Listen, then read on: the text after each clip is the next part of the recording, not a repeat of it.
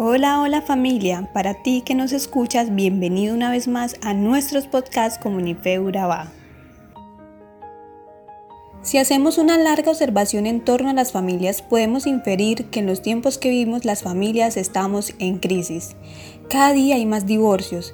Que un hombre o una mujer acaben casándose con su mascota parece solo cuestión de tiempo.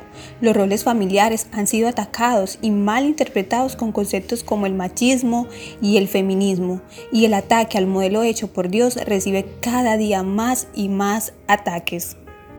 Falta con dar una vista a las estadísticas de estos últimos tiempos para darnos cuenta que la familia está siendo destronada del lugar que le corresponde dentro de la sociedad. Sabemos que la familia es el núcleo de la sociedad y por lo tanto es la base de toda institución humana.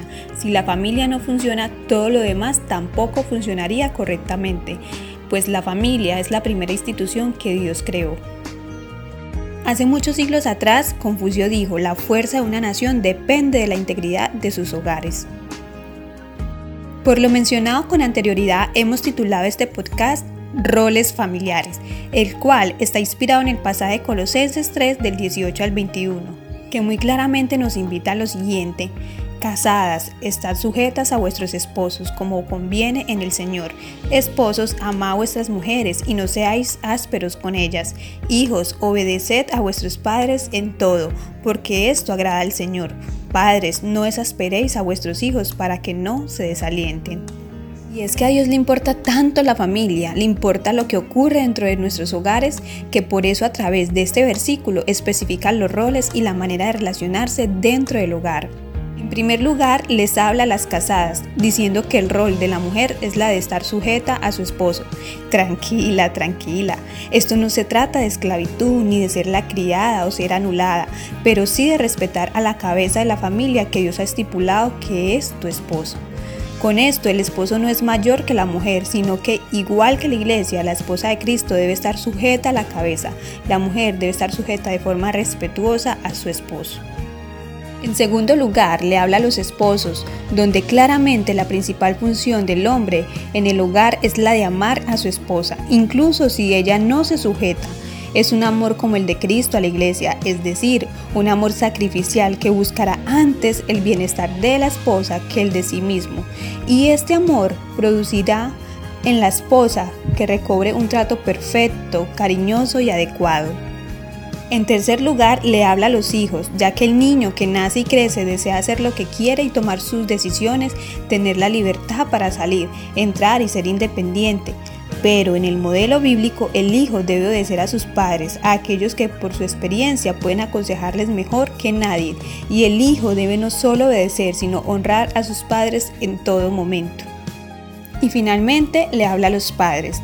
Dicha función probablemente sea la más difícil de todas, educar y criar a sus hijos, acompañarles en el crecimiento, pero también hay un punto en el que estar atentos, no se les debe agobiar ni enfadar. Sin duda, el hijo debe obedecer a sus padres, pero los padres deben ser equilibrados, respetando a sus hijos y guiándoles, pero no sobrepasando los límites.